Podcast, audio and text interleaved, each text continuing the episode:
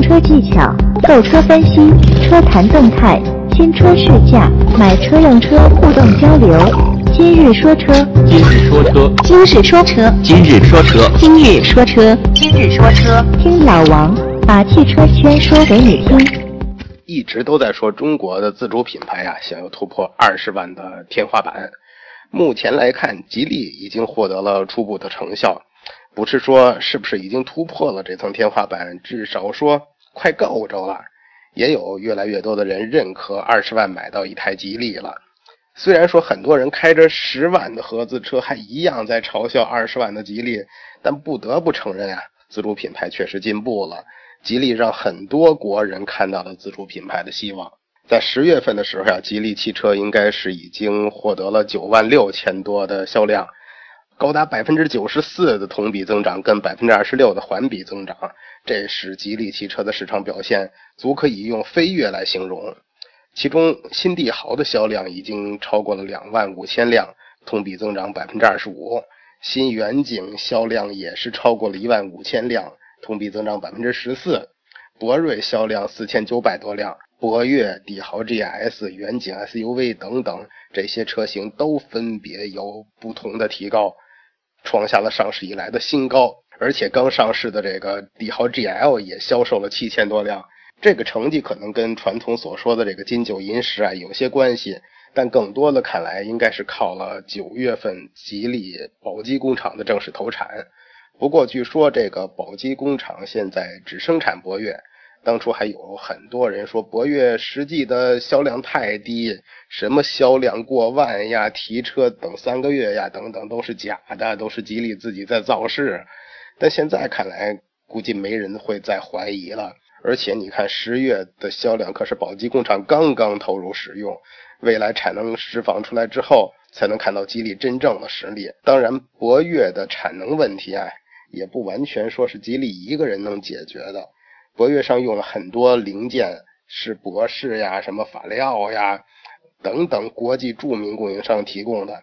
这些大厂供应问题也摆在那儿，你一个以前根本就没人看得上的吉利，突然跟这些大厂提出这么多需求，这些大厂在短期内也很难有很大的这种产能改善去支持你嘛。而且吉利汽车前十个月的销量已经达到了这个五十五万辆。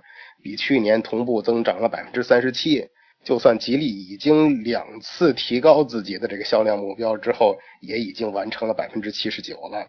更关键是，吉利实现了轿车跟 SUV 的一个平衡发展，不像以前一样可能只偏重轿车，或者是像咱们很熟知的某些车企只偏重于 SUV。所以可以说呀，未来吉利在销量上还是有一定把握的。咱们先不说长安啊，相信至少超越长城还是有一定机会的。不但吉利品牌做的这个有声有色呀，在沃尔沃方面，咱们也看到沃尔沃 S90 的这个长轴距版上市。当然，S90 给人印象最深刻的肯定就是雷神之锤的那个大灯了。咱们不说沃尔沃是不是能跟 BBA 平等竞争，单纯去看 S90 的这个设计啊。或者说，看中国人更喜欢长轴距的这个设计，确实应该说很出色了，而且还有首创的这个三座版的设计，可以说让豪华商务车呀也有了个性，有了特点。你有没有觉着这个奔驰 E、宝马五，或者是奥迪 A 六，突然有些比较庸俗了呢？说不定到一定时间呀，像沃尔沃、英菲尼迪、雷克萨斯、林肯、凯迪拉克等等这些。咱们所说的这些二线豪华品牌，因为追求这种新颖啊，或者独特风格呀，甚至是见的比较少，保有量少，平时很难见到，因为这种情况才能受到更多新车主的青睐。当然，每个人对品牌的看法不同啊，至少在老王内心深处，仍然觉得沃尔沃是跟奔驰、宝马同级别的一个品牌。尤其你需要注意的是啊。我没在这里提到奥迪，我甚至很明确的记得，我在小的时候就听过奥迪一直在宣称啊，说我们是跟奔驰、宝马一个等级的品牌，我们不屑于跟某某某进行比较。其实从这句话中，你就能体会得到，当时在很多人的心目中啊，奥迪并不算是一个能跟奔驰、宝马并驾齐驱的一个品牌，所以我只能说是在老王的潜意识里，或者是一部分咱们中国人的消费者的印象中啊，呃，可能奔驰、宝马，还有甚至是沃尔沃，他们是一个级别的这个豪车，奥迪只能算是后来居上。当然了，咱们不能否认，奥迪它本身确实就是一个豪华品牌，甚至在某些宣传上也好，或者是他自己品牌的塑造上来说，呃，他认为它比奔驰、宝马还要豪华，确实有它的一定的根据。而依托于沃尔沃的这个强大技术背景啊，跟品牌背书，再加上吉利现在在国内的这个风头，李书福很意外的又创办了一个这个 Linko 的一个品牌。不应该说很意外啊，应该说是比意料要快了很多吧。因为吉利品牌的快速发展只是这一两年的事儿，总有人让人觉得吉利是不是脚步还没站稳呀，就要去跑的这种感觉。当然，另一个角度也说明了李书福的自信啊，希望不会像上一次吉利这个多品牌策略当时这样的结果吧。当然，这次领克这个品牌的创建又招来了很多人的质疑。当然也是一样，认为吉利有点大跃进了，而且市场究竟还是不是需要再新建这么一个品牌？况且你还是想当然的拿出这个新的品牌，说要跟大众去竞争。虽然大众现在可以说也是算状况百出啊，但在中国这个很特殊的市场，我也不明白为什么还有很多人都这么热衷于大众啊。但毕竟任何一个车企。至少你都不能小瞧大众啊，对吧？我也是听到很多人都在聊 Linko 这个品牌到底怎么怎么样，甚至没得说了，都在去聊这个 logo 的设计是好是坏。嗯，其实因为 Linko 对于很多人来说呀，咱们知道的信息还是太少，究竟未来怎么样还都是一个未知数。然后几乎所有的人啊，都把 Linko 跟观致放在一起去比较。都在谈论这个林口会不会走观致的老路啊？观致的状况大家都了解嘛，定位不准就是这个观致最大的问题，所以谁也很难去评判同样身份的这个林口会不会成功。至少老王现在来看，观致的 logo 也很漂亮嘛，完全超越了那些自主品牌那些车标的水准，而且观致的车确实还不错。当然，在 Linko 发布了它这个概念车之后呀，很多人还是逐渐认识了这个品牌，包括它 CMA 平台的设计，让未来的这个车型是肯定会存在很多的灵活性。同时，吉利的这个市场推动能力啊，现在已经不容置疑了。再加上已经有博瑞、博越在前面铺路，而且 Linko 并不是吉利在这个车型上换个品牌或者是换个车壳去拼高端的一个产品。Linko 确确实实是一个重新再做的一个新品牌，应该说完全独立的一个平台设计。按吉利的话说，就是完全独立的新能源思路跟智能互联理念。这个再加上真正能让人眼前一亮的设计，至少我来看，它应该算是一个完全独立的品牌了。不像以前你看吉利多品牌策略的时候。其实就是简单把几个车型分别换上什么帝豪啊、全球鹰啊等等等几个车标，嗯，别的没有什么改变。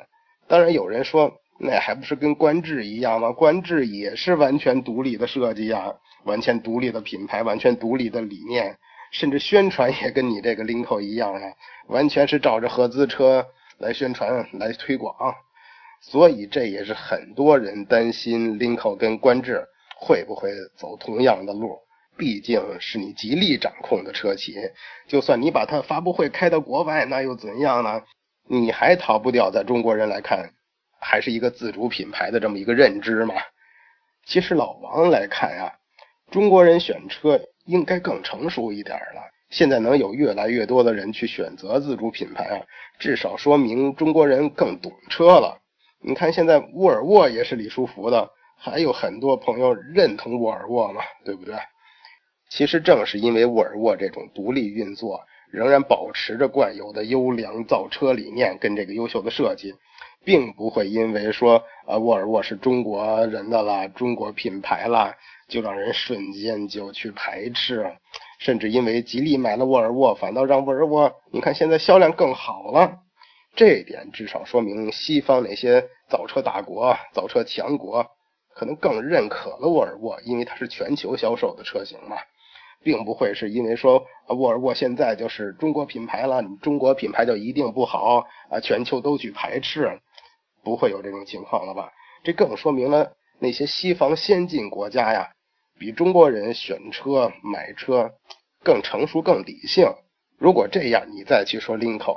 如果你可以把它看成一个是跟 BBA 可以一决高下的沃尔沃，这个豪华品牌沃尔沃，跟中国咱们自主品牌的佼佼者的吉利，沃尔沃跟吉利的合资品牌。换个话说，你先别叫 Lino，你叫沃尔沃吉利，是不是比什么上汽大众、广州本田，听上去更值得你期待呢？拿这样一个合资品牌去对抗合资的大众。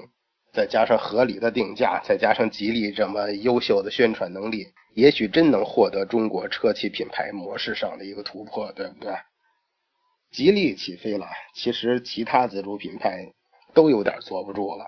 之前你看这个哈佛的 H 八、H 九已经尝试过去突破二十万的天花板，结果应该算是以失败告终吧，反倒惹了一身笑话。但现在这个广汽传祺也来了。GS 八的这个概念车发布以来啊，就备受关注。再加上之前的这个哈弗 H 九，还有长安的 CS 九五，这些都感觉自主品牌准备要集中发力突破这个瓶颈了。我们说，从传祺 GS 四大获成功之后呀，传祺就一鼓作气的推出了这个 GS 八，而且提出了年销量十万的这个应该算是宏伟的一个愿景了吧。为什么广汽传祺能这么有底气呢？敢提出十万的这个销量目标？我想这肯定跟 GS 四的大卖有关了。GS 四的月销量现在已经在三万以上了，虽然经常有爆出说什么双离合的投诉啊等等问题，但其实仍然没有办法阻止它成为这个 SUV 市场的亚军了嘛。但实际上，你去看这个品牌啊，GS 四这一款车就占据了传祺整体销量的，嗯，我看数据应该是百分之九十五吧。其他的车型你能在路上看到几辆呀？你像什么 GS 五啊、GA 八呀什么，看的很少。其实这个明显不是一个正常的现象，或者说不是一个合理的现象。咱们先看看这个 GS 八的车啊。呃，十月二十八号的时候，传祺的 GS 八正式上市。其实这个价格比老王当时预想的还要，就说最低价吧，比老王预想的还高了，高了几千块钱。嗯，当然它的定位目标是说直指汉兰达、锐界、途观、CRV 等等合资品牌。除了要承担起这个传奇另一个销售增长点的责任。还要承担起这个品牌上攻的任务。简单来说，就是需要用它来通吃合资品牌的中型跟紧凑型的 SUV。其实之前发布预售价的时候，老王对这个车应该还是有一些期待的。但真正看到这个价格跟这个配置之后呢，虽然还觉得这个车应该还是不错的，但凭着现在这个状态，真想拿到说十万的这个年销量。我估计是悬了。GS 八全系标配 LED 日行灯，多功能方向盘，十英寸的多媒体显示屏，然后七英寸的液晶仪表盘，电动天窗，双区的自动空调，全尺寸的备胎，定速巡航，胎压监测，无钥匙进入，无钥匙启动，还有 ESP，呃，前后驻车雷达、倒车影像等等功能，配置上来说应该是很丰富了。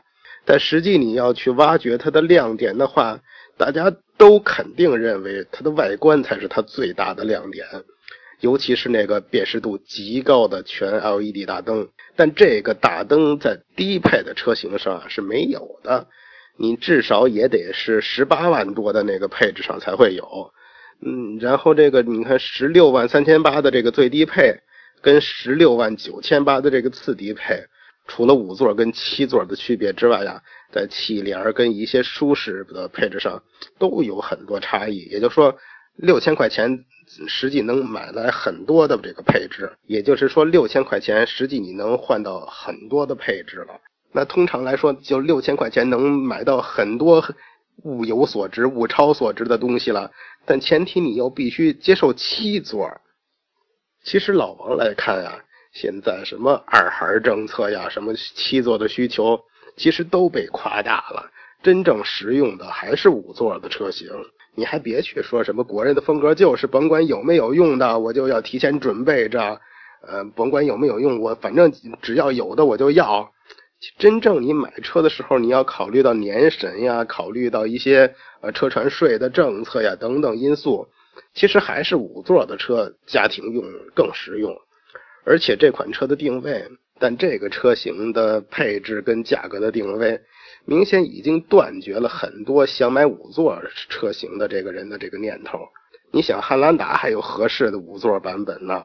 那可能你 GS 八是想拿更低的价格，我提供更多的座位，但我觉得这招不一定是一个好招。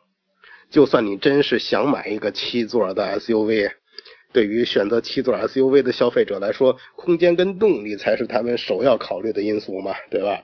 在车身长度跟宽度方面，很明显汉兰达是占优的，而且你再去看第三排的这个实际乘坐空间呀。汉兰达跟 GS 八也不相上下，虽然说你 GS 八的这个轴距可能比汉兰达多出这么十毫米，但真正第三排座椅，我实际去体验了一下，好像跟汉兰达比并没有什么优势。你再去看这个动力总成方面，GS 八跟汉兰达都是用的 2.0T 加 6AT，而且变速箱也都是来自于日本爱信，但真正实际动力表现上呀。GS 八这个自主研发的 2.0T 发动机跟丰田的这个 2.0T 去比，肯定还是有一些差距的。单纯你在这个参数上你去看，GS 八的最大功率跟最大扭矩只有一百四十八千瓦跟三百二十牛米，汉兰达呢一百六十二千瓦三百五十牛米，这个优势还是非常明显的吧？你看发动机技术上，丰田这个 2.0T 在技术层面也要比。传祺的 2.0T 领先不少了。丰田用的是什么呀？双喷射加双循环。GS 八呢，还在用这个多点电喷，而且缸体也是铸铁的。当然了，外观跟内饰层面来说，GS 八肯定还是很不错的。甭管是这个线条的运用，还是这个整体造型方面，看起来都比这个汉兰达更有设计感吧，或者是说看着更厚重。但关键，咱们前面已经说了，你想得到有点睛之笔的这个全 LED 大灯组，你至少得十八万多的配置。但你这个 GS 八在以前所有的宣传上、所有的图片上，突出的都是在宣传这个大灯，没了这个大灯，谁还关注你的 GS 八呀？啊，当然了，你还可以说十八万在合资品牌里，你看看你能买到什么车呀？或者说你能买到什么合资的七座的车？欧蓝德那尺寸不是一个级别的，你不用说。但老王来看呀，自主品牌确实提高了，但还没能达到跟合资品牌平起平坐的那个位置。至少说传奇，你这个品牌现在还达不到这个标准。你说你传奇有什么？其实就有一个开起来顿挫、天天被投诉的 GS 四嘛，对不对？为什么我之前听到预售价的时候还认为这款车没问题呢？因为我一般认为，普通的这个合资品牌在单纯的品牌溢价能力方面啊，可以把定价提升百分之十五到三十左右吧。当然，这个十五、三十啊，什么可能根据你价位来说。比如说，呃，你一个十万以内的车型，呃，合资品牌你高个百分之十五，然后二十万以内的车型你高个百分之三十，如果超过二十五万了，那你高个百分之四十五十。这样去跟自主品牌比较，反过来说就是，呃，相同车型、相同配置，你自主品牌能把价格拉低百分之十五到百分之三十，这才有资格去跟这些合资品牌竞争。毕竟以中国消费者现在这个观念嘛，我品牌确实是有一定的优势的，有至少在面子上是有一定的优势嘛。这样来说的话，你就是拉低百分之十五到百分之三十之后。啊，你有资格去跟他竞争了，但前提你怎么去竞争呢？那你一定还要有配置、有服务、有品质方面，至少在某一个方面有优势，那才能让消费者去认同你，去买你的车。那这样看来，GS 八的定价，如果你去跟汉兰达的比较，啊，乘一个百分之三十，嗯，那还是有优势的，对吧？就算是你买十八万多的这款，你乘一个百分之三十，你去对比汉兰达的七座，也是有优势的。不过老王仔细又在想这件事的时候，我可能又忽略了另外一个因素啊。真正想买二十万以上车型的人，或者是说要买这个天花板以上车型的人，可能就跟老王自己想的这个逻辑关系又不大了。你的车需要有足够的市场认可度才行呀。你吉利已经把博瑞卖到二十万了，依托的是因为有几十万的这个沃尔沃作为背景、作为背书。你 GS 八靠的又是谁呢？你靠你把丰田的车都改成广汽丰田，就能让大家认可广汽传祺吗？这个不一定吧。所以说呀，GS 八想去挑战汉兰达，其实肯定是要先过自主品牌这一关呀。传祺一直拿自己跟汉兰达做比较。谈到自主品牌的时候，就跟哈佛的 H 九去做对比。但其实你去看看车型，看看配置，我倒是更认为啊，GS 八的对手应该是那个月销量已经超过五六千的哈佛 H 七了。然后你再看看 H 七跟刚上市的这个 A H 七 L，要五座有五座，要七座有七座，要尺寸有尺寸，要配置有配置。啊，非要说品牌，那在自主品牌里边。谁都不能忽略这个哈佛呀，对不对？毕竟哈佛在中国的 SUV 市场里边，品牌号召力别人比不了啊，满大街都是哈佛的车。所以说，对手不是你说是谁，他就是谁，不是你说的算的。在我看来，如果你上市的这个价格能直接把十八万多的这个带你有特色的全 LED 大灯的这个车拉到十六万多的区间，也就是说，把那个符合。咱们认可最低要求的这个配置拉到十七万以下，我觉得这样你才有机会去争取十万的这个销量的数字吧。当然，可能你会说呀，哪有这么好的新车刚发布？奔驰的设计师呀，这么漂亮的外观，你直接定个这么低的价，以后还怎么卖呀？其实这就是要看你这个销售的策略是什么样的，或者你车企怎么想了。或者说，你推出这款车的目的到底是什么？是为了单纯拉高品牌的层次，还是说为了销量呢？如果说你就为了品牌这个层次的提升，就跟 H 九那样，什么东风的 A 九那样，包括你传奇自己的这个 G 八，我不要销量的，我就是为了提高知名度，提高品牌的认可度，那谁都不会说什么。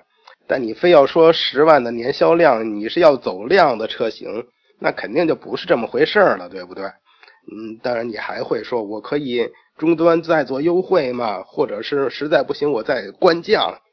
其实如果那样做，对你品牌的提升反倒是一个大的败笔，让很多人肯定认为，啊，你的车上市就得降价，以后谁还敢买呀？但如果你不那样去做，你这个销量肯定没戏，肯定还是死路一条。当然啊，传祺并不是说完全也没考虑。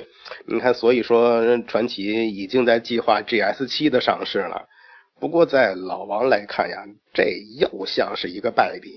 很多人都知道，为了提升这个车型的认可度，很多车企都是先上一个高高在上的车型，呃，卖的多少无所谓，哎，但树立一个品牌形象。然后再出个更便宜的车型去走量，啊，比如这次你传祺也这样做呢，啊，GS 八树立形象，然后拿个 GS 七去走量，哎，到时候车企的高管站出来说，这就是我们的策略，我们说的是 GS 七要卖十万，但你有没有想过呀？GS 七完全就是一个小号的 GS 八了。其实很多看中传祺 GS 八的，都是看中它这个本身宽大的车身跟这个外观设计。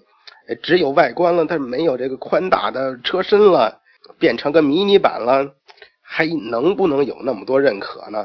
现在可能真的不好说。我倒是更认为，如果你拿 GS 七啊去替代你的 GS 四，才更有前途。